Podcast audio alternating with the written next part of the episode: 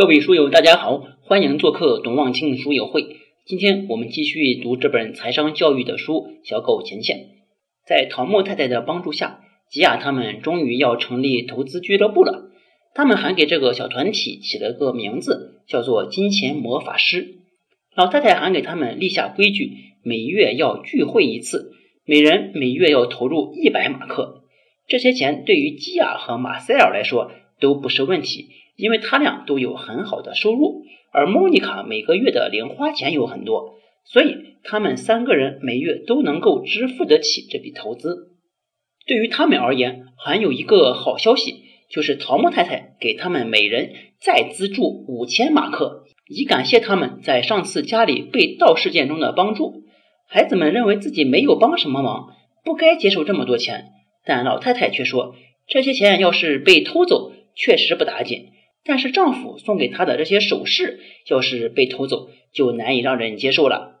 现在，桃木太太、吉亚、表哥马塞尔还有莫妮卡，他们每人出资五千块，合起来就是两万马克，再加上每人每月的一百马克，总共是四百马克，一年就是四千八百马克，再加上初始的两万马克，光存款六年之后，他们总共就能够存下四万八千八百马克。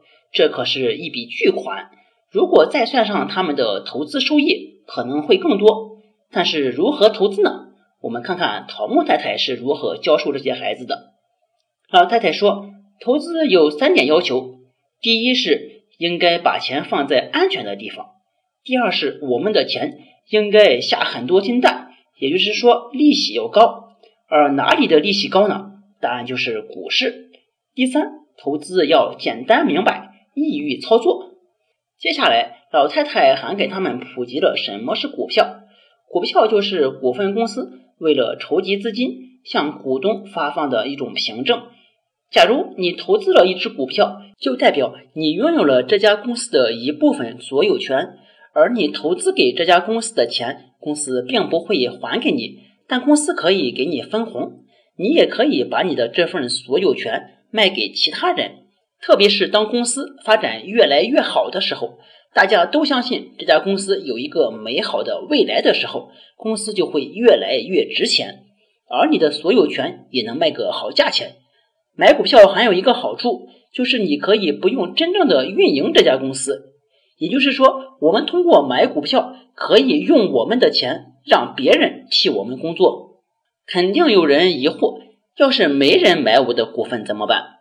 那我们就要给这个股份一个更加合适的价格，总会有人出价购买，但是这样我们就可能会出现亏损。桃木太太说，只有当你真正出售这些股份的时候才会亏损。如果保留着这些股份，将来可能会有人付更多的钱买进，那么现在的亏损就只是浮亏，并没有对我们造成实际的亏损。而在持有股份的这一段时间之内，我们还能够拿到股息分红。吉亚听完之后，还是觉着股票很复杂，一点也不简单。桃木太太认同了他的看法，补充道：“个人投资股票确实不容易，但是我们找个人帮我们投资就容易多了。”其实，老太太说的就是买股票型基金。我们总结一下，老太太说了这么几个意思：一是。买基金比买股票容易，基金有专业的团队打理，而我们现在这些基金经理的团队都毕业于一流高校，还有超高强度的工作，所以他们理应获得更高的投资收益。如果他们没有获得超额收益，那么这个市场就不公平。